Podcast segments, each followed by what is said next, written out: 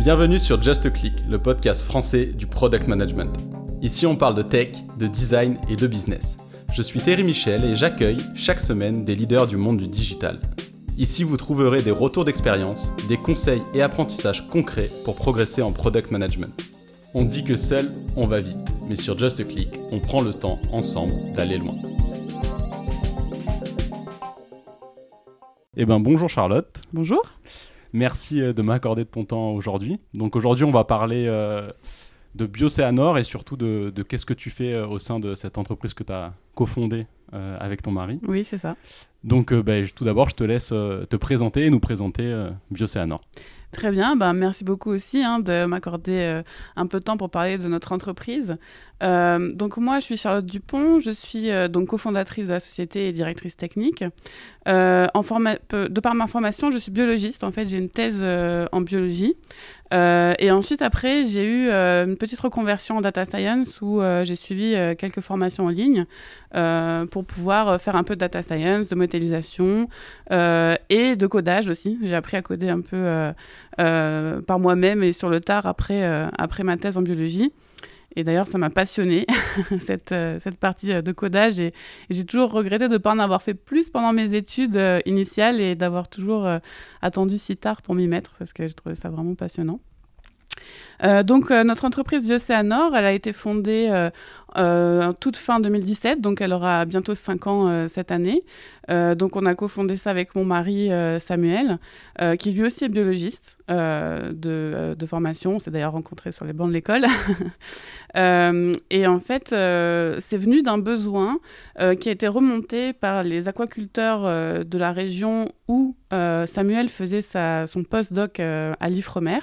et en fait, il remontait un besoin qu'il n'y avait pas assez d'informations sur la qualité de l'eau disponible pour eux, en fait, euh, pour pouvoir faire des actions euh, intelligentes et mieux gérer leur production euh, d'huîtres. Et donc Samuel travaillait vraiment sur la biologie de l'huître, hein, c'était un sujet annexe. Mais par contre, euh, les aquaculteurs se plaignaient beaucoup que oui, c'était bien, l'Ifremer venait faire euh, des actions, euh, les... ils voyaient des postdocs, ils voyaient des thésards, ils voyaient des chercheurs, mais eux, ils n'avaient pas de retour direct, ils n'avaient aucun moyen d'agir. Et moi, pendant ce temps-là, j'étais donc dans une société où je travaillais en tant que data scientist et je travaillais beaucoup sur Internet des objets. Et du coup, on a eu cette idée de se dire, ben, pourquoi on ne mettrait pas en place des capteurs connectés pour aider ces aquaculteurs à avoir cette information en temps réel et ne pas attendre des années que des projets de recherche euh, euh, soient terminés pour avoir des informations intéressantes. Alors au début, on s'est dit, mais ça doit forcément exister, il y en a forcément plein partout. Et euh, quand on a fait un petit peu un un tour de table de ce qui existait en France et dans le monde, bah, on s'est vu que, a vu que bah, non, en fait, ça n'existait pas beaucoup. Et les capteurs connectés intelligents qui envoyaient de la data et qui ensuite restituaient une information pertinente pour l'utilisateur, notamment en aquaculture, bah, ça n'existait pas trop. Et du coup, quelques mois plus tard, on s'est lancé, on s'est dit, on va créer le produit.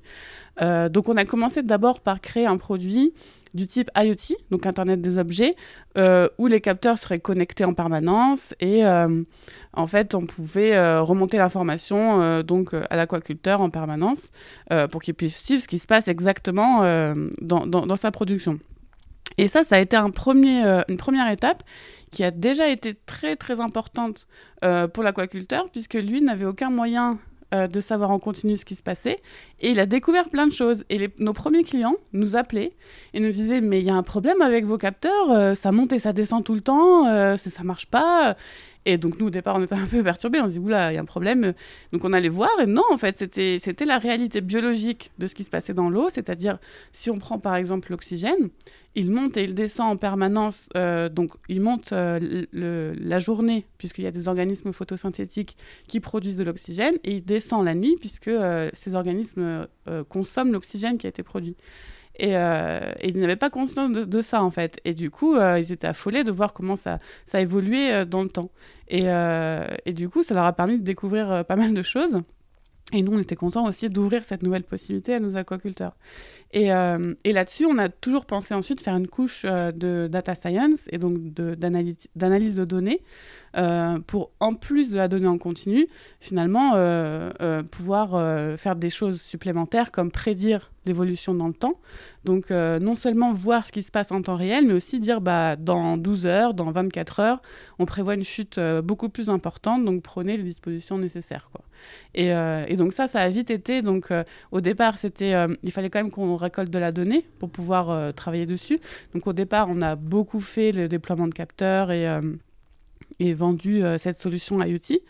Euh, mais dans l'optique quand même euh, de développer cette partie data science ensuite. Et cette deuxième partie, après, est devenue notre activité principale maintenant, qui est vraiment notre, notre force de frappe la plus importante, qui est cette capacité d'analyse de données et de prédiction de données grâce maintenant aux algorithmes qu'on a développés sur les data. Ok, donc là il y a beaucoup, euh, beaucoup de choses hyper intéressantes. Donc si on recommence, euh, si on reprend au début, pardon, la région dont tu parlais. Euh, oui, c'était en fait au départ c'était la région de Montpellier avec les Tantos, et c'est là où Samuel faisait son postdoc. Et il y a beaucoup beaucoup d'ostréiculteurs sur cette région-là, donc c'est ça qui nous a en fait poussé à démarrer notre société.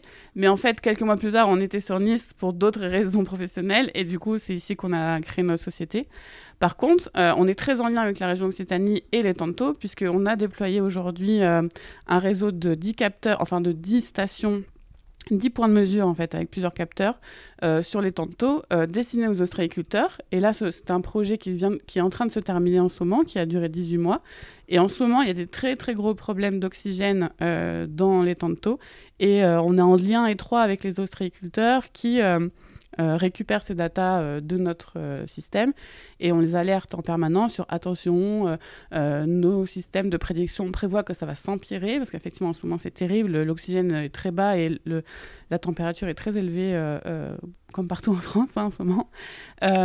et donc, donc voilà, on est quand même resté lié à cette région de l'étanto et des ostréiculteurs qui a été la source de l'idée de, de Biocéanor. Et aujourd'hui, voilà, on a ce réseau déployé sur les tantos et qui est amené à être pérennisé sur les prochaines années. D'accord. Et du coup, pour comprendre, alors euh, c'est assez clair pour moi le, la, prédiction, du coup pour le futur, pour les grosses fermes aquacoles, etc. Ça leur permet d'anticiper et du coup d'éviter des problèmes qui pourraient être importants euh, sur le long terme. Donc sur ce que on va dire vous développez aujourd'hui. Euh, en revanche, sur l'analyse temps réel, donc ce qui est fait pour les ostréiculteurs quel est l'intérêt pour eux euh, de, savoir en temps réel, du coup, euh, cette concentration d'oxygène ou, les autres informations que vous pouvez donner? Oui, alors, euh, donc l'intérêt, il est multiple. Et en fait, on a aussi des, clients donc, en pisciculture, hein, des élevages de poissons. Et là, euh, ils sont encore plus sensibles aux variations d'oxygène. Donc, en fait, l'intérêt est aussi d'adapter les pratiques euh, au, temps, au, T, en fait, quand on voit ce qui se passe. Euh, et ensuite d'anticiper, bien sûr, à force d'apprendre ce qui s'est passé. par exemple, je vais prendre un exemple très concret, c'est l'alimentation. L'alimentation des poissons, en fait, elle doit être vraiment adaptée en fonction du taux d'oxygène dans l'eau. Et c'est vrai que souvent, les, les cette fois-ci, euh, qui avaient euh, des systèmes manuels où simplement ils prenaient la mesure d'oxygène une fois ou deux maximum par jour, euh, ils disaient bon bah ok l'oxygène est bon, on va nourrir. Sauf que ce qu'ils savaient pas c'est qu'en fait il était en train de descendre et que du coup bah c'était pas le bon moment pour nourrir. Pourquoi il faut pas nourrir les, poissons quand l'oxygène est trop bas? C'est parce qu'un poisson dans de l'eau où l'oxygène est très bas, il s'essouffle un peu comme si nous on courait un marathon et qu'on était en manque d'oxygène. Et donc si en plus on lui donne à manger, il va encore plus s'exciter, il va encore plus consommer de l'oxygène. Et finalement, euh, bah, parfois, ils meurent, en fait. Euh, carrément, ça, conduit à des, mortalités importantes parce qu'ils sont trop excités. Ou alors, ils ne mangent pas, parce que du coup, ils sont déjà trop euh, essoufflés, entre guillemets, même si c'est pas le mot exact dans l'eau, mais c'est pour donner la comparaison.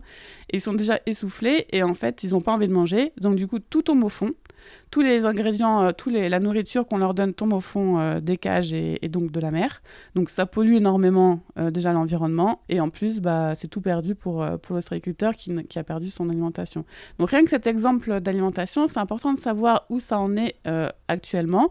Est-ce qu'on peut nourrir? Est-ce que c'est en train de descendre? Est-ce que c'est en train de monter l'oxygène? Et comme ça, ils peuvent adapter leurs pratiques. Et pour chaque type finalement de production, il y a ce même genre d'information qui est très important pour au quotidien. Ok, très clair. Du coup, euh, quand vous avez commencé pour fabriquer, donc c'est donc parce que donc ce que j'explique, c'est que vous avez cette idée, vous vous, dites mais il y, a un besoin, il n'y a pas de, solution qui existe. et vous vous lancez euh, sur le fait de, fournir une solution qui n'est pas juste une solution logicielle parce qu'il fallait fabriquer euh, du coup les capteurs. comment est-ce que tous les deux, donc de formation biologiste, pas spécialement IT, comment est-ce que vous, vous démarrez? Comment Comment vous passez de, cette idée à votre premier POC ou MVP euh? Oui, euh, bah, tout à fait. Oui, on n'avait pas du tout les informations pour le faire. Donc, euh, c'est pas l'histoire à la Apple où on l'a fait dans notre garage nous-mêmes parce qu'on n'avait pas les compétences pour le faire. non, en fait, alors, les capteurs, on les a pas développés. Les capteurs, on les a intégrés dans une solution déjà, puisque, en fait, les capteurs qui mesurent les paramètres physico-chimiques de l'eau, ils existent, ça, il n'y a pas de souci. Par contre, ce qui existait moins, en tout cas il y a 5 ans, maintenant ça se développe plus, euh, c'était euh, la transmission de la donnée en temps réel. Et il fallait toujours aller, si on déployait un capteur en continu dans l'eau, bah, on le déployait 3-6 euh, mois, et puis 6 mois après, on allait chercher les datas avec une clé USB c'était pas du tout euh, le but ici. Donc du coup, on a, on a pris ces capteurs et on les a intégrés euh, dans une, euh, donc ce qu'on appelle une aquabox, on l'a appelé comme ça, ça c'est le nom de notre produit, qui est un boîtier en fait, un agrégateur de données qui va permettre de récupérer les datas du capteur et qui va les envoyer donc via LoRa, qui est une, en fait une solution radio. Ça envoie en par radio longue portée et faible consommation d'énergie. Euh, un récepteur euh, qui est souvent à terre. Donc cette technologie-là, en fait, on a, on a utilisé un bureau d'études, en fait. On a demandé à un bureau d'études qui était spécialisé dans les euh, objets connectés de nous développer le boîtier pour qu'on puisse connecter ces capteurs-là. Et ensuite, on a récupéré bah, la propriété de ce boîtier-là. Donc ça, effectivement, au départ, quand on n'avait pas les compétences en interne, on avait fait développer le premier prototype une fois qu'on a eu notre premier prototype, après, on a eu, on a eu embauché euh, euh, bah, des personnes euh, spécialisées, systèmes embarqués, etc., pour pouvoir continuer à améliorer ce prototype. Et maintenant, on en est à la troisième version de notre produit. Donc au tout début, c'est euh, vous avez vraiment sous-traité cette Oui, euh, pour cette, partie électronique, ouais, on l'a sous-traité. Aussi bien donc euh, l'intégration des, capteurs existants que le boîtier étanche, j'imagine. Voilà, c'est ça. Ça, on a sous-traité cette partie parce qu'on n'en avait pas les compétences. Par contre, la chose qu'on a fait et que là c'est moi qui me suis collé, c'est le développement de la plateforme pour visualiser les données. Donc comme j'avais cette cet attrait aussi euh, pour la visualisation de données euh, de, par ma nouvelle euh, formation après ma thèse, etc. Donc j'avais vraiment envie de faire quelque chose qui, qui, qui, avait du sens et qui ressemblait à ce qu'on avait envie de montrer à nos clients. Donc on a développé cette plateforme. Donc ça, donc c'est moi qui l'ai fait au départ. J'ai développé un premier produit où ben voilà, les choses étaient assez simples au départ. Il fallait récupérer les datas, les intégrer sur la plateforme, la base de données, la visualisation. Donc on a essayé de faire quelque chose au plus rapide en fait pour que les clients puissent visualiser leurs data. Et ensuite, un peu plus tard, euh, quand on a pu constituer une équipe, euh, bah maintenant on a une équipe de développeurs euh, qui, qui a refait un petit peu l'infrastructure pour qu'elle soit beaucoup plus scalable et aussi solide. Hein, il faut dire les choses, je n'étais pas non plus la plus experte pour faire la meilleure plateforme qui existait, mais elle avait le, le mérite d'exister et de fonctionner quand même. même si parfois j'étais toujours sur le pont à vérifier week-end et soir qu'il n'y ait pas de, crash. Et comme les crashs arrivent toujours un dimanche matin ou aux pires heures, on était toujours sur le pont. Euh, Aujourd'hui, on a un beau système de monitoring, euh, on a quand même euh, des choses qui marchent bien mieux. mais voilà, maintenant, elle est plus scalable. On a aussi déployé plusieurs serveurs selon la zone géographique. Donc, on a un nouveau serveur dans la zone US, puisque en fait, on a des déploiements aux États-Unis pour que ce soit plus euh, plus performant pour nos clients là-bas. Et on va bientôt sûrement faire une plateforme asiatique aussi, parce qu'on commence à avoir des, euh, déploiements aussi en Asie. Donc, euh, donc voilà, c'est maintenant elle est plus, plus scalable et, plus robuste. Super intéressant et, ça m'intéresse vachement cette approche en fait bootstrap que vous avez eue parce que du coup au début bah, tu t'es dit voilà ça ça m'intéresse je vais le développer ça on n'a pas les compétences ça m'intéresse moins je vais le je vais le faire faire faire euh, avant d'arriver du coup sur l'aspect euh, bootstrap que toi tu as fait de la plateforme, euh, pour comprendre comment, quel a été votre raisonnement en fait pour vous dire ça, on, est prêt à mettre un peu d'argent pour le faire développer par un bureau d'études et ça, je pense que je peux le faire. Est-ce que c'était juste au feeling, tu te disais bah ça m'intéresse de coder donc je vais faire le code, ou tu t'es aussi dit de toute façon la marche, on va dire, de passer de mon niveau aujourd'hui à un niveau d'ingénieur hardware qui va être capable d'intégrer de, des capteurs, elle est trop importante ou enfin comment bah, C'était ça, en fait. La marche était trop importante parce que autant euh, développer une plateforme, j'en avais pas vraiment les compétences, mais je me sentais capable de le faire et d'y arriver. Euh, autant euh, développer un système hardware avec de microélectronique et tout ça, là, c'était trop compliqué. Et aucun de nous deux, ni Samuel ni moi, n'avait envie de, de, de, en fait, envie ni on ne se sentait pas capable de le faire. Donc là, on s'est dit, de toute façon, il faut, il faut, si on veut avoir un produit, il faut quand même qu'on développe un premier prototype, sinon on va jamais avancer.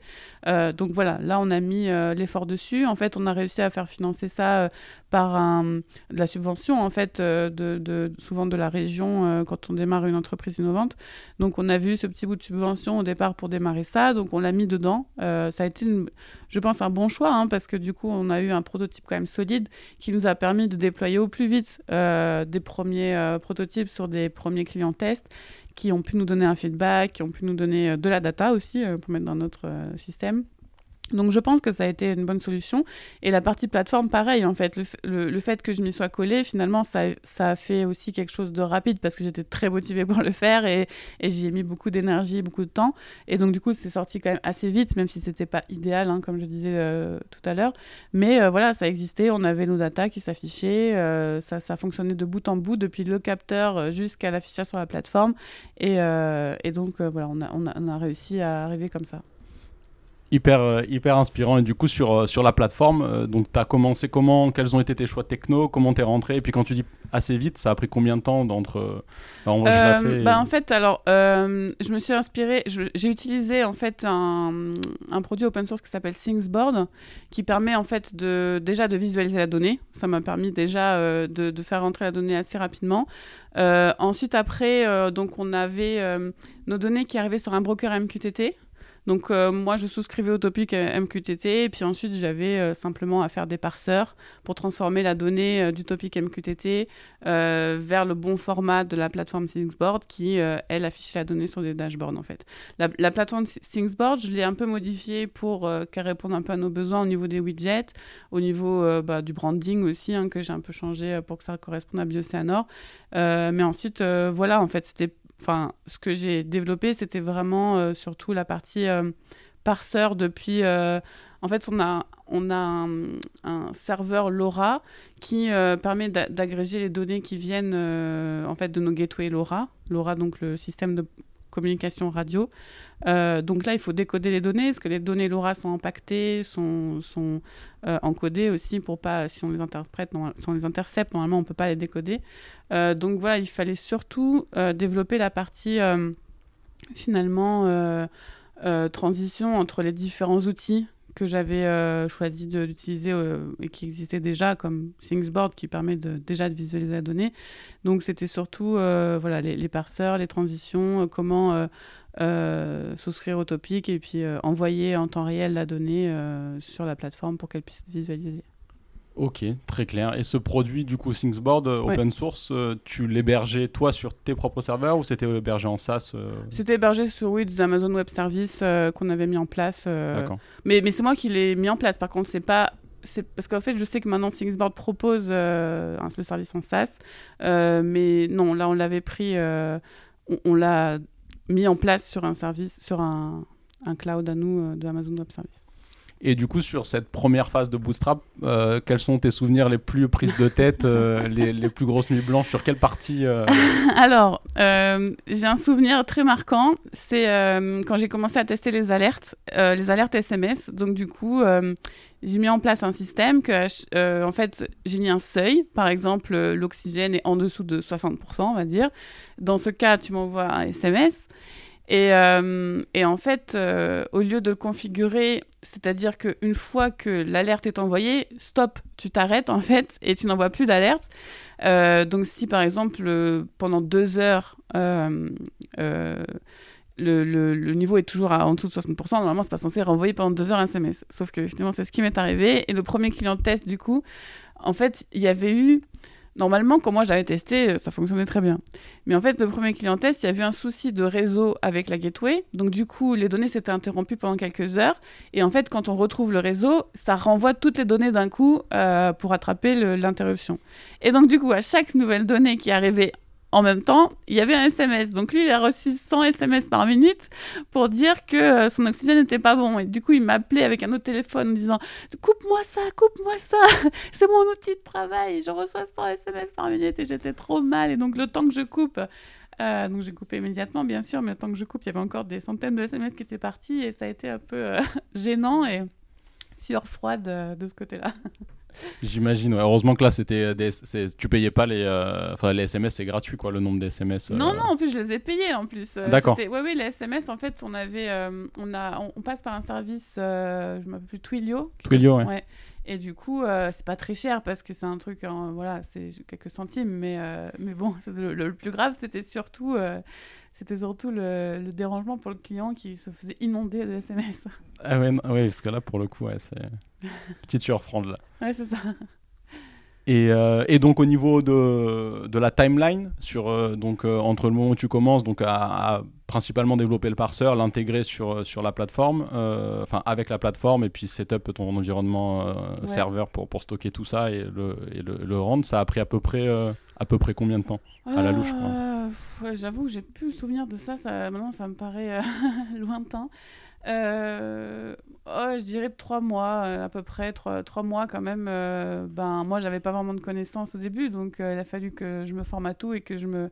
Surtout pour le, pour le codage, il a fallu que je fasse des choses le plus propre possible et parfois je me. Voilà, je mettais un petit peu de temps, mais ouais, je dirais trois mois quand même, trois, quatre mois à, à, développer de bout en bout jusqu'à ce que ce soit vraiment fonctionnel pour le client. Avec des horaires de bureau ou 3-4 mois, 7 jours sur 7 Ah non, 7 euh jours sur 7, euh, week-end. D'accord. oui, oui, oui, j'étais à fond dessus. Pour, euh, ouais, c'était bon, bah, forcément notre nouveau projet, notre nouveau bébé. forcément, on y met du temps. Ouais. Ok. Et donc ensuite, après euh, ce, premier, donc vous avez le produit, euh, donc le, le, client, il est rentré, le premier client, il, a utilisé, il a commencé à utiliser le produit avant même euh, qu'il soit sorti ou enfin ça, ça s'est passé Non, non, on a, bah, on a attendu d'avoir quand même les datas qui puissent s'afficher sur un dashboard avant de commencer. À, Bon, notre premier client, c'était un client test hein, qui payait pas, c'était un pilote, voilà, pour, pour, mettre en place, donc normal, hein, je pense. et du coup, non, il y avait toute fonction quasiment. Bon, par exemple, il n'y avait pas les alertes de fonctionnels, il n'y avait pas encore toutes les options et tout, mais il y avait euh, quand même la visualisation possible parce que c'est le premier but en fait euh, de, de, de, développer ce produit, c'était pour qu'il puisse visualiser ce qui se passe dans ces bassins et donc euh, on a attendu que ça ce soit possible avant, de, avant de déployer chez un client. Ok. Et, et, donc ensuite, comment ça se passe de ce premier client test à, au fur et à mesure, bah, faut faire grossir l'équipe? Comment toi aussi sur la partie technique, euh, tu, donc parce que donc euh, on comprend bien ton rôle de, responsable de directrice technique de CTO. Et Samuel, donc ton mari, lui, c'est plus le côté business. Euh, Exactement, oui, oui. Comment est-ce que vous êtes coordonné Comment vous avez, enfin vraiment sur ces premiers mois assez critiques dans la phase de création, vous vous dites bah, où est-ce qu'on met les efforts mm. Bah, on s'est bien, on bien complété, je pense. Samuel a bien fait son job business, d'essayer de nous trouver des financements, d'essayer de. Bah, en fait, aussi, il a fallu qu'on prépare quand même notre première levée de fonds. Euh, on a aussi euh, rédigé des projets européens pour euh, essayer d'avoir aussi des financements via des projets et on a gagné assez rapidement notre premier projet européen dès la première année où on a du coup pu avoir du financement pour faire de la R&D. donc ça, c'est toujours très bien aussi. Euh, on a gagné euh, des concours euh, comme iLab. Je ne sais pas si vous connaissez, mais c'est en fait un, peu un concours d'innovation du ministère de la Recherche française. Et du coup, ça nous a financé une partie de la RD. donc la première année a été beaucoup consacrée à la fois à chercher du financement et à développer le produit hein, pour qu'on puisse après montrer qu'on est un prototype fonctionnel pour pouvoir ensuite avancer encore plus vers les clients. On a eu notre premier contrat, ça a été euh, à Cherbourg, le CNAM Intecmer, c'est un organisme de formation qui forme les aquaculteurs de demain. Et en fait, on était très très fiers d'avoir ce premier contrat euh, à ce niveau parce qu'on s'est dit euh, super, s'ils forment les, aquaculteurs de demain avec nos produits, c'est magnifique quoi. Et effectivement, plusieurs années plus tard, on a encore des nouveaux contrats qui arrivent. Grâce à des gens qui ont dit j'ai vu vos produits lorsque j'étais en formation à Ocnam Intecmer et, ben, j'aimerais bien un devis euh, pour, pour, euh, pour ma, mon aquaculture. Donc ça, on était très contents. Et en parallèle, la première année aussi, euh, on a travaillé avec le Criob à Tahiti, où on a déployé aussi notre première bouée, là c'était sous forme de bouée, donc notre premier support bouée à Tahiti. Euh, pour travailler euh, sur une partie plus environnementale, parce qu'en fait, on voulait un peu mener les deux de front, euh, l'aquaculture et l'environnement, parce que l'environnement, il y a aussi beaucoup, beaucoup à faire sur la qualité de l'eau.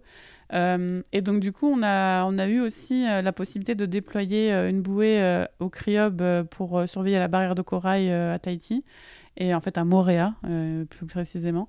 Et, et, donc, du coup, il y a beaucoup de choses RD et euh, business qui se sont passés en parallèle du développement technique. Quoi. Donc tout est allé vraiment très très très vite. Et, euh, et on a levé les fonds euh, en 2020 par contre. Donc ça, on a eu deux années avant de lever les fonds. Donc, donc deux ans de RD, de recherche de financement, de validation du, du concept. Et du coup, sur cette phase de RD, sur la partie technique, tu étais toujours toute seule ou ou t'as intégré déjà des... Non, j'étais toujours toute seule au début. Hein. J'étais vraiment toujours toute seule. Euh, il y avait juste euh, pour la partie hardware, il y avait quand même encore notre, notre bureau d'études euh, qui nous aidait avec un ingénieur qui était pour, disponible pour nous qui d'ailleurs travaille chez nous. On l'a débauché et euh, bah, on était tellement content de son travail que du coup il nous a rejoint et, il fait vraiment partie de l'équipe aujourd'hui. Euh, et en fait, donc ce côté hardware, on avait le bureau d'études et cette personne qui nous aidait. Et euh, le côté software, bah, il n'y avait que moi. Quoi. Donc c'est vrai que je m'arrachais un peu les cheveux des fois sur des problèmes techniques. Et, et en fait, on n'a pu embaucher qu'à la première levée de fonds, donc deux ans plus tard. Et, et donc, ça a été, euh, ouais, ça a été parfois des, des week-ends euh, avec une plateforme qui crache et que j'arrive pas à comprendre comment, euh, pourquoi elle a craché et comment la remettre en route avec les clients derrière et le stress et tout ça. Et même des fois, quand on était à Tahiti, avec le décalage horaire, on dormait pas parce qu'en fait, on avait les problèmes à résoudre en France pendant qu'on travaillait, enfin, qui était la nuit, du coup, à Tahiti, puis après la journée, les problèmes à Tahiti. Donc, ouais, ça a été beaucoup de boulot au début. Oui, ça, ça, ça, sent, mais après, on sent aussi l'aventure, quoi. Donc, je pense que ah c'est ça qui, qui, est cool dans, dans, dans l'histoire. Euh, sur, sur, du coup, tu nous as raconté l'anecdote là des, des, fils de messages qui étaient empilés. Du coup, ton système de check sur le SMS, ça marchait pas bien et donc euh, ça a spammé ton premier euh, client test. Euh, là, tu parlais d'autres difficultés techniques. Du coup, euh, qu'est-ce avec le recul maintenant, s'il y avait des, points particuliers là sur lesquels tu pourrais euh, mettre le doigt ou, faire différemment ou, pour éviter du coup ce gros, ce genre de. Ben, en fait, je crois que je ferais rien différemment parce qu'à l'époque, je savais pas faire. Donc, je pense qu'il fallait que j'en passe par là. Il fallait que je fasse ces erreurs pour comprendre comment mieux coder et comment mieux gérer une plateforme que parce que je savais pas du tout faire et effectivement euh, sans ces erreurs j'aurais jamais appris donc je pense que finalement il fallait que je les fasse ces erreurs il fallait que j'en passe par là et, nos premiers clients en, ont essuyé les plâtres mais euh, finalement ils savaient très bien qu'ils faisaient affaire à une jeune boîte qui, qui démarrait et qui avait des nouveaux produits innovants et de toute façon ils étaient très très en fait ils ont toujours été très bienveillants nos clients là-dessus parce que ils savaient qu'on développait quelque chose de vraiment nouveau dont ils avaient besoin, donc ils étaient patients en fait. Ils savaient que les erreurs arrivent quoi. Et, et, ça, donc comment vous l'avez euh, géré? Est-ce que tu étais souvent au téléphone avec eux? Est-ce que c'était plus Samuel qui s'en occupait justement parce que pour leur faire comprendre que bah de la même façon que eux euh, apprennent le besoin, enfin apprennent euh, ce qu'ils peuvent demander de la plateforme, vous vous apprenez à la fabriquer en fait cette plateforme? Ouais, alors au début, c'est vrai qu'on était tous les deux sur le pont, donc euh, ça pouvait être soit Samuel, soit moi avoir le contact client, mais très vite, ça a été plutôt Samuel qui faisait un peu la barrière et qui expliquait euh, peut-être plus diplomatiquement que moi euh, tout ce qui pouvait se passer et que, et que voilà, il, il, essayait de bien faire comprendre aux clients ce qui se passait. Mais, mais ça, ça, vraiment, ça a souvent bien fonctionné. On a eu on a eu deux, trois cas où, ça a été un, petit peu plus difficile et, les, clients n'étaient pas contents parce qu'il y avait des problèmes techniques, mais ça s'est vite résolu. Quoi. Vraiment, on a eu vraiment que des clients bienveillants et, je pense que ça faisait partie aussi de l'aventure euh, startup. Euh, ils savaient très bien que euh, voilà, c'était le process au début et ils connaissaient aussi l'histoire. quoi. Donc.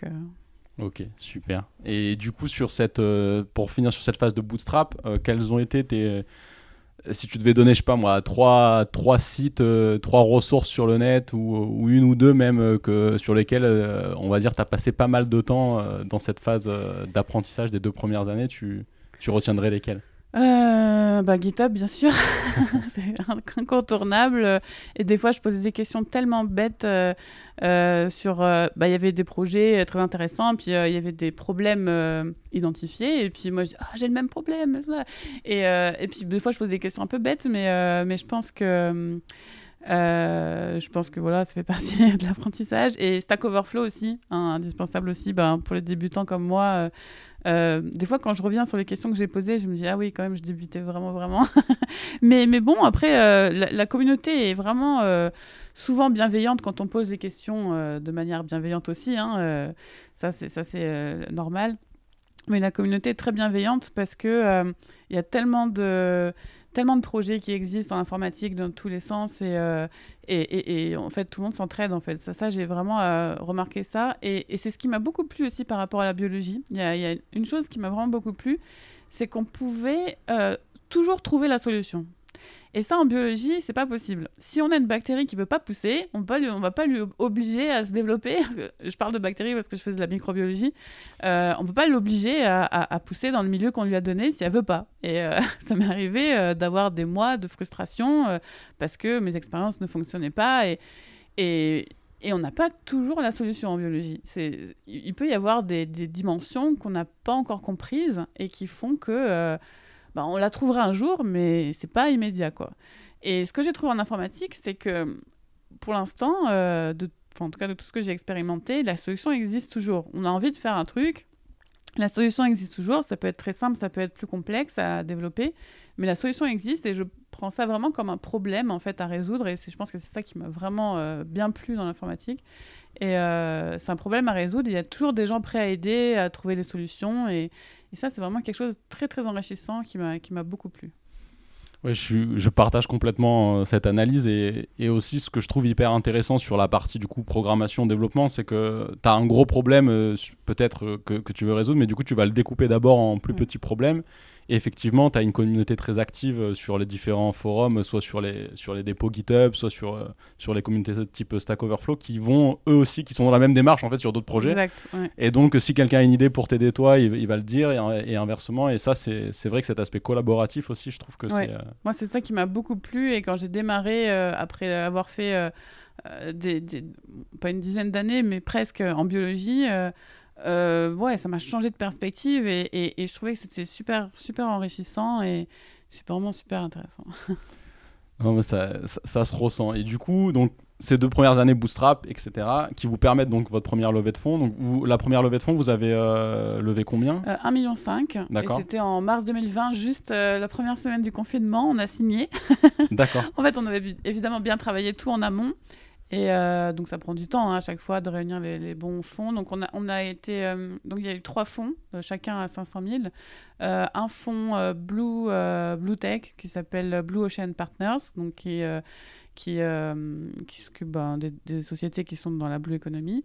un fonds InVentures qui est un fonds belge qui s'occupe des sociétés à impact positif pour la planète, impact environnemental et euh, la région sud, qui met souvent euh, aussi euh, au pot quand, il y a des sociétés privées qui investissent, et ils rajoutent souvent, ils peuvent rajouter.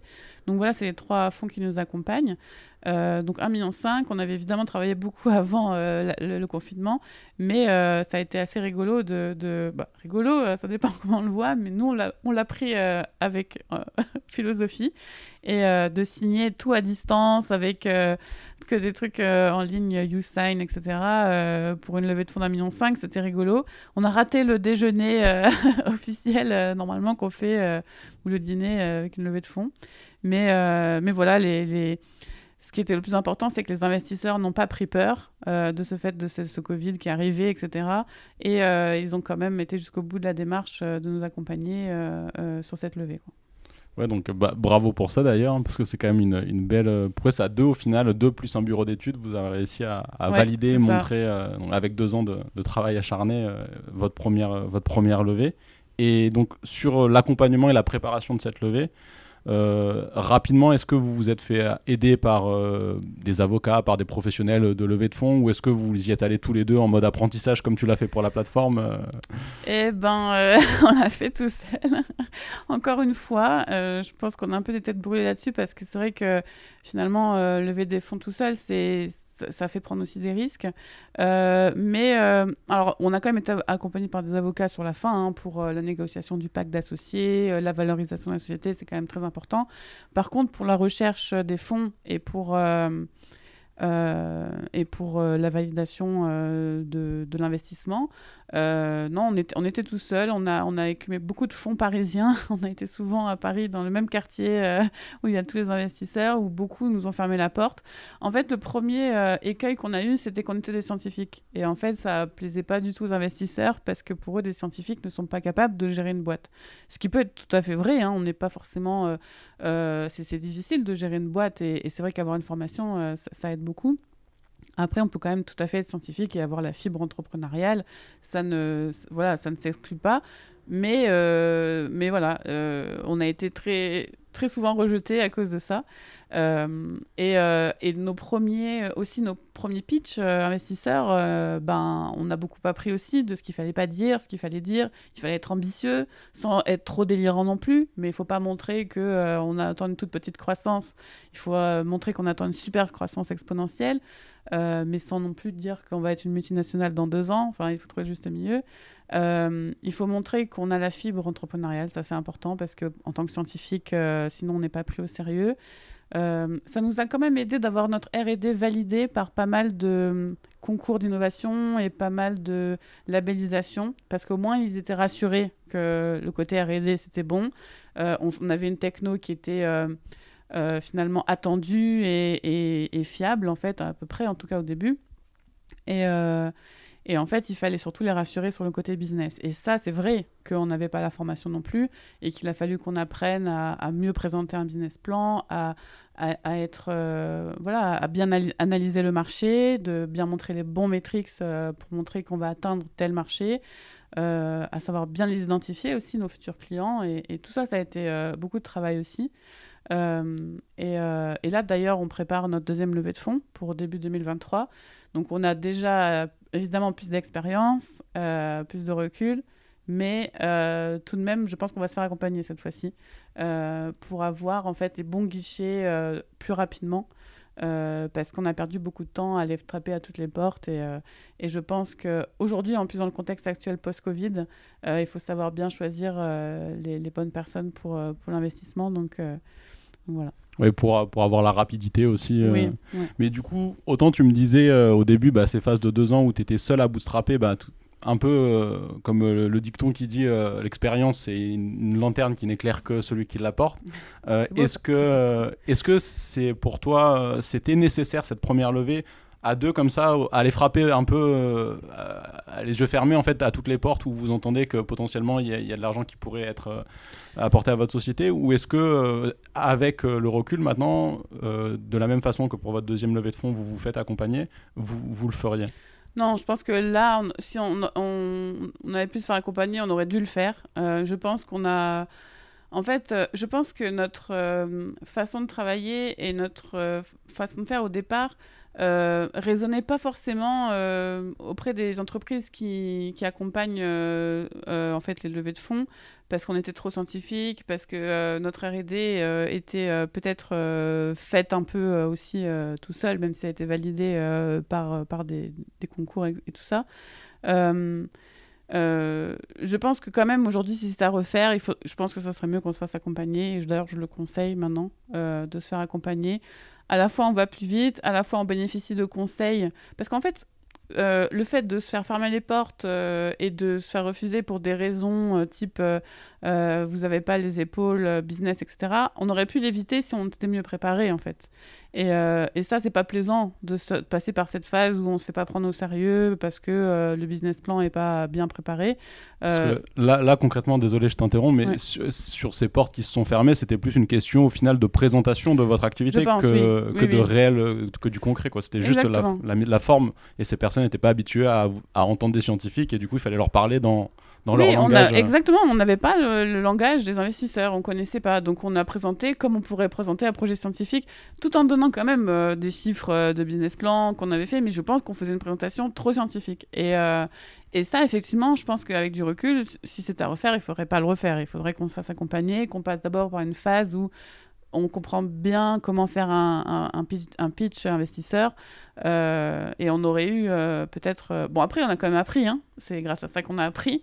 Mais contrairement à la partie technique, je pense que là, on aurait pu gagner du temps si on avait un peu mieux préparé ça et si on avait un peu appris le langage d'investisseur avant de s'y confronter.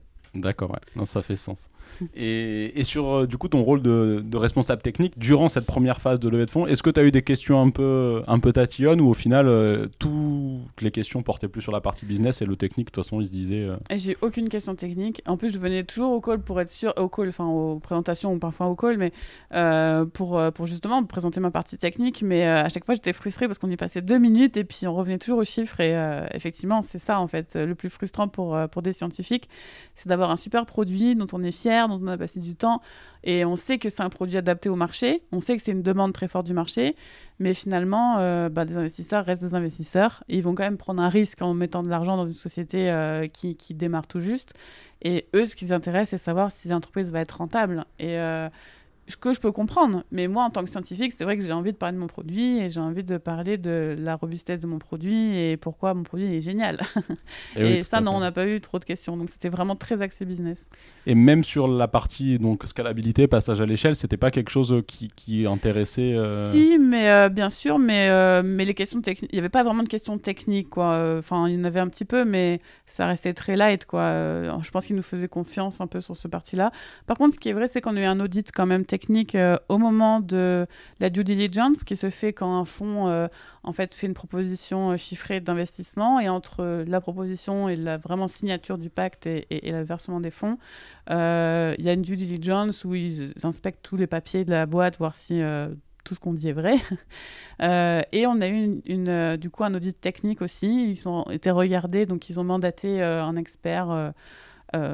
Bah, data science, même, enfin, crois que c'était un expert data science, c'était même pas un expert développeur.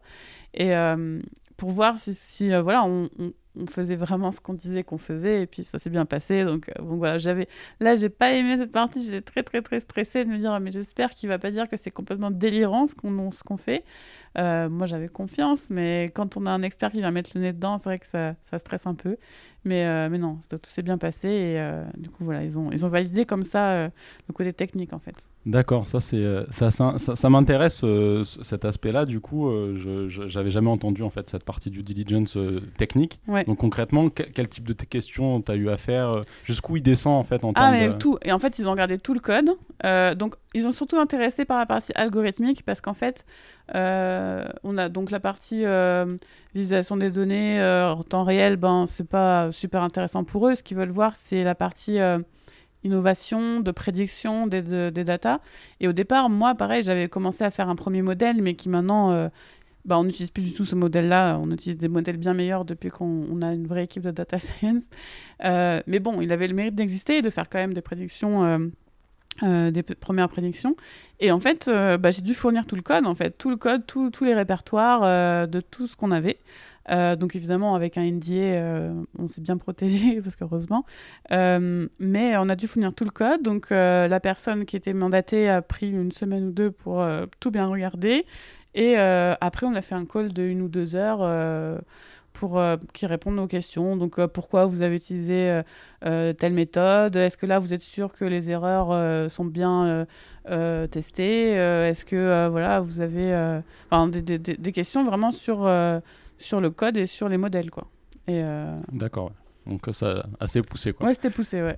et est-ce que ça t'a appris des choses Du coup, est-ce qu'après cette phase-là, du coup, tu t'es dit, du coup, après la, le succès de la levée de fonds, de la première levée de fonds, quand tu as recruté les, les premiers, tes premières équipes, est-ce que tu t'es dit, tiens, là, on va travailler là-dessus? Parce qu'en fait, j'avais pas remarqué euh, Non, euh, non, j'avoue que non, ça a été en plus, ça trop stressant pour moi pour que je retienne quoi que ce soit. J'étais juste focalisée à dire j'espère que je vais pas faire capoter la levée de fonds euh, à cause d'une mauvaise réponse à une question. Donc j'étais vraiment trop stressée et je pense que j'ai pas vraiment retenu euh, ce que, m'a dit la personne. Et puis elle m'a pas donné de conseils, hein. elle a juste fait que checker. Donc euh, c'était pas très amical, on va dire. Donc voilà, la personne, je rien contre la personne, mais c'était une démarche pas forcément amicale, c'était plus de, de vérification. Donc c'était pas. Voilà.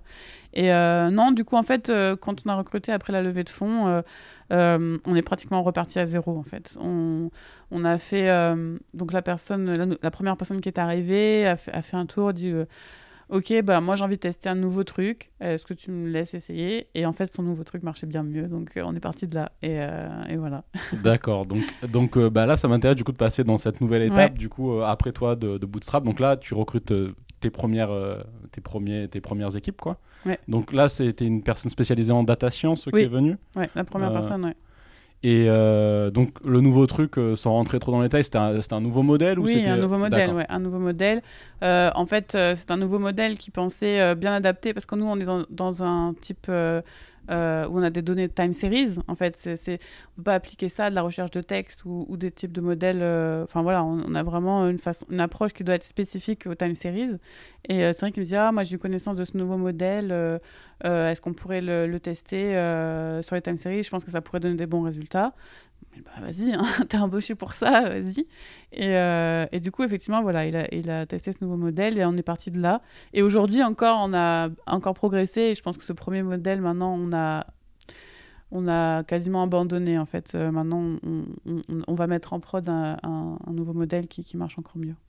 Et du coup, tous vos modèles sont propriétaires, basés sur des modèles existants open source ou c'est tout reconstruit from scratch ben, En euh fait, au départ, c'était à partir des modèles open source. Donc, même le premier modèle que la personne a mis en place après la levée de fonds, là, euh, c'était à partir d'open source. Mais aujourd'hui, maintenant, là, on a un truc euh, from, scratch. On a tout reconstitué parce qu'en fait, on intègre beaucoup plus en fait, la, la, biologie dedans. Au départ, on était très axé. on avait une approche uniquement data science. Euh, même si on voulait, euh, effectivement, on a toujours cet œil de biologiste. Hein. les deux fondateurs sont biologistes, on a aussi d'autres personnes recrutées qui sont biologistes. Euh, mais l'approche de modélisation, c'est une approche purement data science. Aujourd'hui, nos nouveaux modèles, ils intègrent des dimensions de biologie et qui, je trouve, sont pour moi très pertinentes. Et alors, je suis contente qu'on ait fait cette approche-là.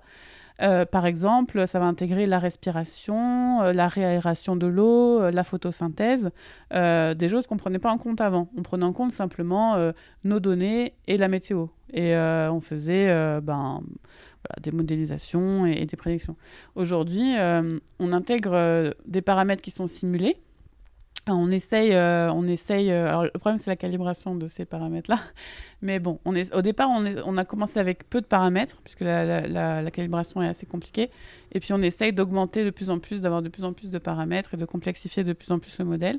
Euh, mais voilà, aujourd'hui on, utilise pas mal la biologie et, je trouve que ça donne une dimension très intéressante. Oui, du coup, tu reviens aussi, enfin, tu peux apporter enfin, ta, ta, compréhension, enfin, tes compétences aussi passées euh, sur, euh, sur ce domaine-là, j'imagine. Euh. Alors, il faut savoir que maintenant, j'ai laissé complètement la main. Je mets plus du tout le nez dans le code. bah, maintenant, en fait, bah, l'équipe a grandi et, et, en fait, je me suis entourée d'experts qui étaient bien meilleurs que moi. Moi, j'ai j'ai euh, vraiment euh, démarré ce projet, j'ai fait les premières bases, j'ai eu l'idée, j'ai lancé le truc. Mais, euh, mais, mais, je suis, en fait, je ne suis, pas une experte en data science, ni en code, ni en. Voilà, je, je me suis auto-formée et j'ai eu quelques petites formations. Mais maintenant, il faut que la société marche sur des, sur des experts. Quoi. Donc, donc maintenant, j'ai une équipe d'experts bien meilleurs que moi, donc je peux comprendre ce qu'ils font. grâce à ma formation, bien sûr, et tout ça. Mais par contre, c'est eux qui touchent au code, c'est eux qui font les modifs. Donc, euh, donc moi, j'apporte une vision un peu aussi biologiste hein, euh, dedans. Mais, euh, mais c'est eux les maîtres maintenant de, de, ça. Quoi. Et du coup, aujourd'hui, ton rôle de, de CTO, tu, le, tu le vois comment? Tu le vis comment? Et comment tu... Bah, maintenant, donc avant, j'avais beaucoup plus les mains dans le cambouis. Hein. Je, je, faisais tout moi-même, donc j'avais un rôle de CTO tout seul, dans le sens où j'avais plutôt un rôle de à la fois data scientist, à la fois développeur, à la fois Enfin, voilà, ces deux-là. Euh, maintenant, mon, rôle de CTO, c'est vraiment de manager l'équipe. Donc euh, maintenant, j'apporte ma vision euh, quand même de cofondateur de la société, où j'ai la vision aussi business, puisque bah, je suis quand même heureusement au courant de tout ce qui se passe aussi côté business. j'ai les retours marché aussi maintenant depuis plusieurs années, donc on voit qu'est-ce qui, est intéressant, qu'est-ce qui ne l'est moins, vers où il faut aller. Donc je pense que mon rôle, c'est plus un rôle de déjà de de donner la bonne orientation au développement, donc euh, développement qui sont en cours, euh, de m'assurer que techniquement, euh, en fait, euh, tout fonctionne et, que nos clients aussi sont satisfaits, donc un peu un rôle aussi à l'interface avec les clients. mais au quotidien, avec l'équipe, oui, c'est plus maintenant la, gestion de l'équipe et s'assurer que, que les, développements vont dans le bon sens. Après, moi, je pense que je suis très à l'écoute aussi de des conseils de mon équipe, vu que je les considère comme plus experts que moi. Euh, et c'est pour ça que souvent on a recommencé, on a recommencé, parce que s'il y a un truc qui marche mieux et qu'on a envie de tester, euh, allons-y. quoi. Donc, euh, donc moi, je suis très à l'écoute de, des nouvelles propositions. Aussi, mon développeur qui a, refait un peu la plateforme pour qu'elle soit plus scalable, lui est arrivé avec des milliers de propositions. Et, et, voilà, je suis assez à l'écoute. Il y a des fois, je peux dire non parce que euh, au niveau du business, euh, c'est un développement qui pourrait prendre trop de temps et qui ne correspond pas à ce qu'on a envie de faire. Mais, euh, mais voilà, je, je les laisse, je les laisse trouver les meilleures propositions possibles pour, pour atteindre ce qu'on a besoin d'atteindre dans Bioceanor. Hyper inspirant. Et donc aujourd'hui, ton équipe complète partie technique, il y a à peu près combien de personnes réparties comment? Ben, on n'est pas beaucoup, hein, parce que du coup, alors, on est, en fait, on était deux développeurs et trois data scientists et euh, un, un, développeur euh, euh, système embarqué, un ingénieur pardon système embarqué. par contre, en fait, on a subi l'effet Covid des changements de vie et on a eu deux personnes qui sont parties. Donc, on n'est plus qu'un développeur et, et deux data scientists et notre ingénieur système embarqué. Donc, on est quatre. Et, plus toi ou... Plus moi, oui. Plus moi. Ok. Euh, du coup, sur, ces, euh, sur la, le fonctionnement de, de l'équipe, euh, est-ce que vous avez des routines type des daily meetings, ce genre de choses? Et aussi, ce qui m'intéresse de, de, comprendre, c'est évidemment, toi, tu as la vision produit, puisque tu es mm. cofondatrice de la société, mais comment tu l'intègres dans du coup les, vos développements, comment, comment tout ça s'est arbitré mm. entre la partie plus business gérée par Samuel et, et la tienne technique? Euh, bah, alors du coup, pour la routine, donc on fait des réunions euh, hebdo euh, tous les lundis avec chaque équipe séparément, donc avec les data science, avec les, les, développeurs et la partie hardware. Donc, euh, donc ça, c'est toutes les semaines, on, on, bah, on, voit un petit peu l'état des avancées du travail et qu'est-ce qu'il y a à faire, qu'est-ce qui est plus urgent. Parce que dans une startup, tout change tout, tout, le temps. Donc des fois, il y a un truc urgent une semaine qui va plus du tout être urgent la semaine suivante. Donc euh, voilà, on oriente un petit peu les priorités chaque semaine. Quand tu dis tout change tout le temps, juste pour qu'on comprenne, qu'on comprenne bien et qu'on mesure bien le tout change tout le temps, c'est tout change tout le temps à quelle fréquence en fait? Tout le temps. tout le temps, tout le temps. Dans la même journée, des priorités peuvent changer ou à la semaine, on va non, dire? Non, à la semaine. Quand même à la semaine, il peut y avoir un nouveau client euh, qui arrive et qui du coup, euh, ben, finalement, ça devient la priorité. Ou ça peut être euh, un bug technique, en fait, qui devient la priorité, mais ça peut être un projet où finalement on s'est fait un projet de recherche par exemple où il y a une démo qu'on doit faire et du coup ça redevient la priorité. Parce que souvent le projet de R&D ça reste un petit peu le fil rouge chez nous. Les projets de R&D externes je parle euh, mais euh, c'est pas souvent la priorité, on reste quand même focalisé sur nos produits. Mais s'il y a une démo à faire, s'il y a un délivrable, hop, ça redevient la priorité. Euh, non, à, à, à l'échelle de la semaine, quoi. Ça, ça, c'est pour ça qu'on fait chaque semaine et puis ça, ça peut changer, quoi. D'accord. donc euh, et, et, donc euh, donc toutes les semaines, euh, voilà la prio de la semaine en cours. Ouais, voilà. après il y a des daily meetings, mais ça moi j'y participe pas. Donc ça c'est que entre eux. L'équipe technique fait les daily meetings bah, tous les jours à 15 h Ils, ils, font, ça peut être 5 minutes comme ça peut être une demi-heure. Et c'est juste voilà histoire de faire un pop-up entre eux. est-ce que j'ai un souci technique là ou là et est-ce qu'on peut m'aider ou pas? Donc pour être sûr qu'ils sont tous au courant en fait de ce que chacun fait. Pourquoi 15 heures? je sais pas. D'accord. On a, non, c'est parce qu'on a l'habitude d'avoir ça le matin avant de démarrer la ben journée. Ben non, en fait, eux, ils, ils, ont choisi entre 15h. moi, j'ai laissé faire. Et en fait, c'est vrai que euh, souvent, euh, les meetings euh, sont, sont pas à 15h. Souvent, quand on a des, réunions, bah, c'est à 9h, à 10h, à 14h. et, 15h, c'est un peu l'endroit le, où souvent, ils ne sont, pas, ils sont pas embêtés par d'autres meetings. Donc, je pense que c'est pour ça qu'ils ont choisi 15h. Qui est une, une, heure rigolote, effectivement. c'est pas plein milieu de l'après-midi. Ok, et du coup, donc eux, ils font ces délits-là, et euh, après, ils ont d'autres routines euh, Oui, oui, après, ils ont d'autres routines. Euh, ben, c'est pas mal parce qu'ils interagissent, quand même beaucoup entre eux, et ça, je, trouve que c'est vachement bien parce qu'on est quand même toute petite équipe, et il faudrait pas que la data science soit cloisonnée, que le développement soit cloisonné, et le hardware non plus. Donc, donc on, voilà, ils sont, ils sont quand même tout le temps à communiquer. ils ont des routines de dès qu'il y a quelqu'un qui a un nouveau code, ils sont tous en train de, de, bah, de se le reviewer entre eux. donc, donc, non, non, ça, ça fonctionne bien et ça, ça je suis assez contente. Et ça, ça s'est fait de manière organique. Toi, t'as pas insufflé, t'as pas dit, euh, bah, il faut faire de la peer review. Non, euh, il faut. C'est eux qui l'ont fait euh, tout seul, ouais, ça. Mm. c'est cool.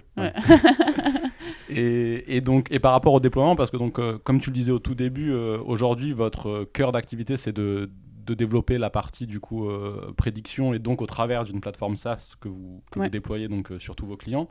Donc l'intérêt du SaaS, euh, un des intérêts comparé au hardware, c'est qu'on peut faire du déploiement en continu. Exactement. le hardware, on peut updater le, mm. firmware qu'il y a dessus, mais euh, relivrer, reshipper des chiffres et mm. des, des balises ou autres, c'est plus compliqué. Donc aujourd'hui, euh, vous avez ça aussi d'intégrer, la partie déploiement continu, c'est quoi la fréquence Ah oui, oui, tout à fait, oui.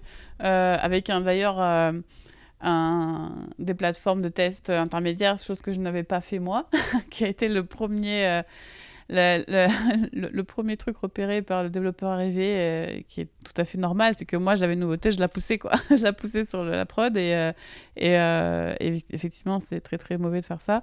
Plateforme qui permettent d'éviter du coup de se faire spammer des SMS. exact, tout à fait. Et donc du coup oui oui on a, on a, on a un process d'intégration continue et et, et, qui d'ailleurs est vraiment très bien cadré, et des fois à tel point que euh, comment dire, euh, parfois on a une nouveauté et puis j'ai tellement envie de la disséminer et de la montrer que j'attends patiemment que toutes les étapes de test soient passées. et, euh, et, je comprends très bien qu'il faut les passer, mais, mais c'est vrai que parfois j'ai envie d'annoncer voilà la nouveauté au plus vite possible. Mais ça, c'est mon côté fondatrice de la société où je suis quand même fière de nos produits aussi et, de ce qu'on accomplit dans l'équipe. Donc, euh, mais euh, voilà, je, pense à mon développeur euh, Scander qui, passe toutes les étapes de test comme il faut et, c'est ça qu'il faut et c'est bien. hyper hyper intéressant. Et oui c'est bah, du coup c'est faire comme tu le disais au début enfin tu t'es entouré d'experts du coup pour faire les choses de la bonne façon pour aujourd'hui bah, passer bien à l'échelle et passer dans une nouvelle étape de, mm. de votre société. Et, donc toi, dans cette nouvelle étape, ton, ton, rôle, comment tu le vois Quel est euh, donc tu parlais de la vision produit évidemment. Euh, comment tu euh, tu penses cette vision-là? À, quelle, à quelle échéance? Comment tu vois ton rôle évoluer dans, les prochains mois, prochaines années? À, quelle est aussi du coup ta vision? À, combien, de, combien de temps? Oui, bah, je pense que là, de toute façon, on est en train d'y réfléchir parce qu'on est en train de faire notre deuxième levée de fonds, enfin de préparer notre deuxième levée de fonds où on va encore changer d'échelle. Euh, et effectivement, euh, moi, ce que je vois, c'est que ensuite les pôles euh, data science, hardware, software seront gérés par d'autres personnes vraiment que moi. Et moi, je plus forcément euh, contact oui, mais je travaillerai plus forcément avec toutes les personnes de l'équipe. Et en fait, il y aura un coordinateur par pôle, et ensuite on travaillera avec ces coordinateurs pour s'assurer que tout se passe bien. Mais moi, je pense que j'interviendrai plus après directement bah, au quotidien de leur travail, et, et, et, ce sera géré par une tierce personne. Parce qu'après, si on est 10 data scientists, 5 développeurs et 3 ingénieurs assistants embarqués, je pourrais pas euh, gérer tout par moi-même, donc il y aura forcément des, personnes intermédiaires. Donc c'est comme ça que je le vois, et ensuite, euh, bah, ça fait, c'est le rôle de dirigeant. Hein. Malheureusement, euh, j'aimerais continuer à travailler à, à, 3-4 personnes et connaître tout ce que fait chacun, mais plus on va grossir et, et, plus on va être obligé de structurer bien l'équipe. Et, donc ça, voilà, c'est comme ça que je, vois la suite. Et, et moi, mon rôle, ben, ça restera toujours d'être la garante euh, de l'orientation technique de la société, d'être sûr qu'on s'oriente bien dans le bon sens, d'être toujours à l'écoute quand même des propositions. Ça, je pense, c'est fondamental. Moi qui ne suis pas justement l'experte et qui m'entoure d'experts euh, bien plus calés que moi, il faut que je sois à l'écoute de leur remontée. et, tant qu'on me prouve que ça fait sens, moi, il n'y a pas de souci, je, valide souvent. et, et, voilà, être à l'écoute des remontées et quand même être garante que la technique s'oriente dans le bon sens par rapport au business qu'on fait et, euh, et, aux remontées clients. Et ça, du coup, euh, par rapport à la partie technique, du coup, l'orientation technique, toi, de ton côté, comment est-ce que... Parce que pour pouvoir, du coup, dire oui, ce choix technique fait sens versus celui-ci, donc évidemment, tu vas avoir les conseils des experts, mhm. mais pour aussi, toi, avoir un regard euh, plus indépendant, est-ce qu'il y a des ressources en particulier que tu suis ou est-ce qu'il y a des... Enfin, comment tu vois, du coup... Non, en fait, là, moi, j'ai plutôt la vision retour marché et retour client et retour des besoins et aussi la vision euh, un peu plus à long terme de ce qu'on veut faire à Biocéanor. Donc ça me permet de me dire oui, alors ça, ça peut être bien parce que dans quelques années, de toute façon, il faudra aller de ce côté-là. Donc on peut anticiper dès maintenant et si on peut anticiper dès maintenant, bah, tant mieux.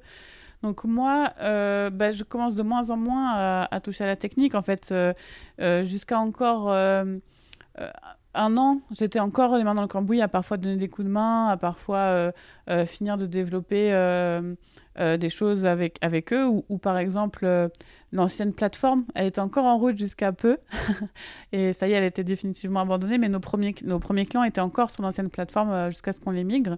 donc j'étais encore un peu dessus à, donner des coups de main. Et maintenant, voilà, ça, ça fait un moment que j'ai pu toucher. Et donc du coup, je commence un peu moins à m'intéresser finalement aux aux dernières, derniers développements techniques euh, de manière générale hein, de la communauté scientifique. Et je laisse ça le soin maintenant à mon équipe euh, de gérer ça et d'être force de proposition là-dessus. Et, et, moi, je, je, suis beaucoup plus impliquée dans le business maintenant parce que, alors on a une équipe euh, commerciale, maintenant on a un directeur commercial, on a un, autre commercial qui s'occupe de la zone Amérique du Sud. mais je suis quand même assez impliquée dans les décisions euh, business et du coup, je, je donne une orientation pas mal produit maintenant à, l'équipe technique en fait. Euh, D'accord, ouais, un rôle euh, du coup responsable produit avec une casquette technique, mais plus, plus orienté produit fonctionnel, vers quoi il faut. C'est ça, et c'est pour ça que je pense que ça sera pas mal d'avoir des personnes qui nous euh, d'autres, euh, enfin des personnes qui dirigeront les équipes data, euh, hardware, software, parce qu'elles auront cette dimension plus technique que maintenant je commence un peu à perdre, puisqu'en plus, plus moins on code et plus on oublie.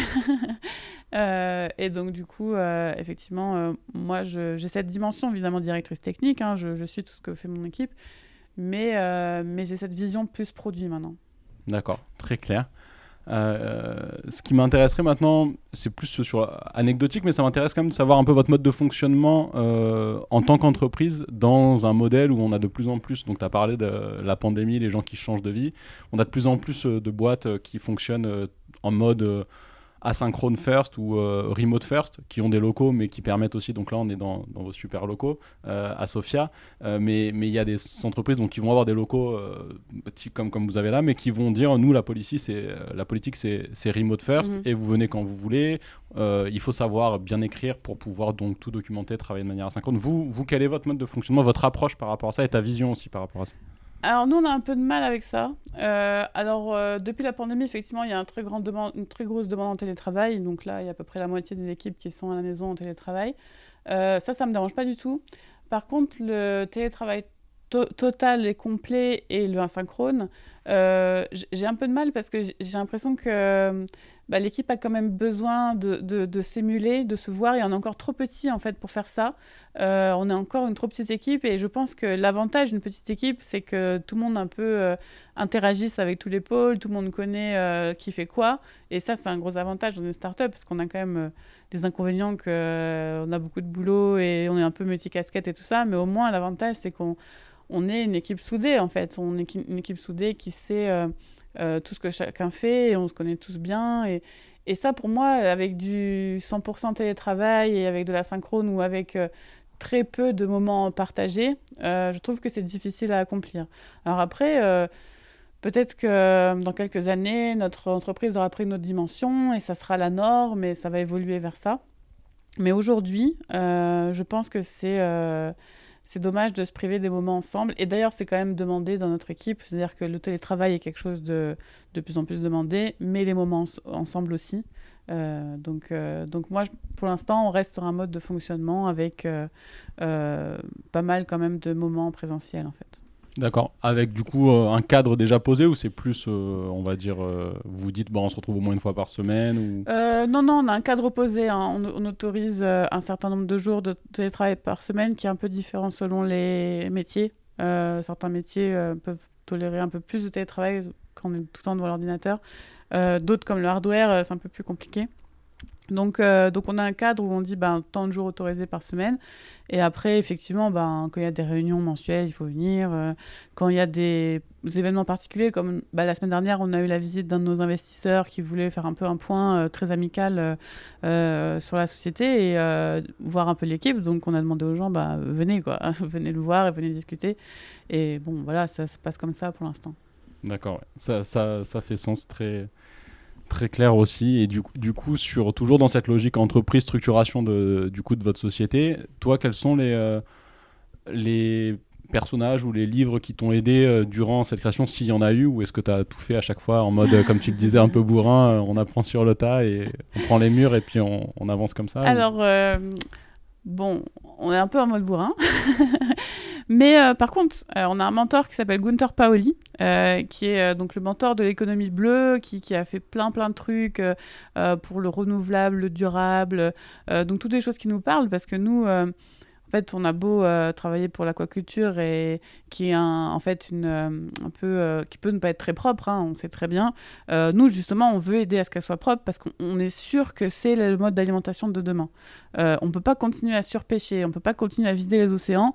il faut bien qu'on nourrisse les gens. donc les poissons, ça sera une étape, on est obligé, enfin les poissons et les produits de la mer, on, on, sera obligé d'en consommer et les gens voudront toujours en consommer. Donc l'aquaculture est une solution à, ça, hein, à la surpêche. Par contre, il faut qu'elle soit propre. Si elle n'est pas propre, euh, là, on n'est pas content. et donc, effectivement, il y a encore beaucoup, beaucoup de choses à faire dans le monde. Il y a plein de types d'aquaculture qui sont pas du tout propres. Euh, aussi, le mode d'alimentation, il n'est pas terrible parce qu'on donne beaucoup de poissons euh, de farine de poisson aux poissons. Donc euh, finalement, on pêche pour nourrir euh, les, poissons qui sont élevés, donc c'est pas top. Donc il y a beaucoup de choses qui sont faites là-dessus avec des nourritures à base d'insectes, à base d'algues. Donc je pense que ça évolue dans le bon sens et les consciences sont, sont en train d'évoluer. et nous, justement, on veut aider à ce que ce soit propre. Donc c'est pour ça qu'on on est, on est aussi partie prenante de plein d'organismes de régulation dans plein de pays. on est en train de vraiment monter en compétence là-dessus. Et, euh, et, en fait, euh, euh, on, espère pousser des régulations en amont des aquacultures, en aval des aquacultures, pour voir qu'est-ce qui produit, qu'est-ce, que ça impacte en fait. Et il y a beaucoup de pays maintenant qui sont en train de changer là-dessus. Donc en fait, pour revenir à Gunther Paoli, qui est justement sur le durable, hein, comme nous justement on a envie d'agir là-dessus, sur une aquaculture durable, sur un environnement propre, avec une pression de l'homme moins importante. Donc euh, lui, il est notre mentor et il est euh, membre du board de Biosanor euh, en tant qu'expert externe. Donc il n'est pas investisseur, mais il est membre en tant qu'expert et, il, voilà, il, est présent à nos boards. et donc, si j'ai un conseil de lecture à donner, ce serait son dernier livre, L'économie bleue, qui pour nous, ben, alors économie bleue dans, dans la façon de dire de, de Gunther Paoli, c'est plus économie durable, pas forcément liée à la mer. c'est lié en fait à utiliser les ressources, enfin copier les ressources de la nature pour euh, finalement faire aussi bien que la nature et être durable. Donc souvent, il va y avoir, euh, il va, il va euh, investir dans des sociétés qui ben, ont du biomimétisme, des choses comme ça, pour essayer de, de, voilà, de se faire le plus petit possible, nous, en tant qu'humains, sur cette planète Terre, et essayer d'agir pour le mieux pour la planète. Ouais, c'est l'esprit du coup que dans la nature tout a un intérêt, rien rien n'est déchet en réalité, mm. et, et, que, et du coup s'inspirer de ce mode de fonctionnement et d'arrêter. Euh, voilà, et donc c'est ce qui est décrit dans son livre L'économie bleue et qui est un best-seller mondial et, et, pour nous un peu une référence aussi. D'accord, super. Bah, en tout cas, c'est bravo pour avoir cette personne à, votre board. C'est quand même, euh, c'est quand même, c'est quand même sacrément cool. Et du coup, donc, as, tu nous as dit que vous préparez votre prochaine levée de fonds, donc vous allez aussi recruter. Euh, est-ce que tu voudrais faire passer un message sur des types de profils euh, que, que, vous allez à rechercher ou que vous recherchez déjà Des data scientists, data scientists. oui, alors c'est vrai que donc ce sera pas en 2023, mais euh, en 2023, on risque de recruter quand même des data scientists parce que ça va être vraiment le cœur de notre innovation. On a de plus en plus de données qui s'accumulent depuis de nos clients et nos nouveaux clients maintenant qu'on a donc en Norvège et au Chili, qui ont nos deux marchés principaux en fait, ont déjà des historiques de données parce que eux ont été un petit peu en avance euh, par rapport à d'autres marchés euh, et ont déjà déployé des capteurs depuis longtemps. Donc, ils ont des gros historiques de données. Euh, donc, on peut arriver déjà, hop, on regarde vos historiques et on peut déjà commencer à faire des prédictions, à faire des modèles, à les adapter. Donc, des data scientists, on va en avoir besoin plus. Et aussi des personnes calées en océanographie en océanographie, euh, en biologie de manière un peu plus générale, biologie marine, euh, parce qu'on a, on a quand même ces deux dimensions à Biosanor. Donc Biosanor, au fait, ça veut dire Biology for Ocean with Sensor. Donc euh, on a cette dimension biologie quand même importante. Et, donc du coup, on va avoir besoin de, gens pour nous aider à interpréter la donnée, pour être au contact du client. Les data scientists, ils vont faire des modèles, ils vont faire des prédictions, Mais il faut que ça ait du sens en fait. Il faut que ça ait du sens biologique. Il faut qu'on soit capable de repérer bah, le pH à 14, c'est pas bon. C'est c'est pas possible. Il faut éliminer cette data. donc il faut des gens qui soient là aussi pour guider. Euh, et pour être aussi le contact avec le client, ah ben voilà, là, on a ces, ces datas-là, voici comment on les interprète, voici comment vous pouvez faire mieux, parce que nous, on est aussi là pour donner des conseils à nos clients. Euh, donc euh, voilà, des gens spécialisés en aquaculture, ce serait le rêve, mais c'est difficile à trouver. enfin, des biologistes spécialisés en aquaculture, mais à minima, des biologistes océanographes, en fait, qui soient capables de comprendre la donnée de la biologie, enfin de l'eau de et, et interpréter ça, quoi. Ok, super. J'espère que le message est passé, qu'on que l'énergie euh, qu'on voit pas parce qu'on est en audio, mais en tout cas que tu, que tu transmets euh, est aussi bien transmise sur l'audio. Et, euh, et, du coup, que je vous souhaite bah, tout le succès que vous méritez pour votre prochaine levée. Merci beaucoup. Et merci pour, pour notre échange. Merci. Ça y est, l'épisode est terminé. Si celui-ci vous a plu, vous pouvez me soutenir en laissant une note et un commentaire sur votre plateforme d'écoute préférée. Aussi, n'oubliez pas de vous abonner à l'émission pour être sûr de ne rien manquer. A très bientôt sur Just Click, le podcast français du product management.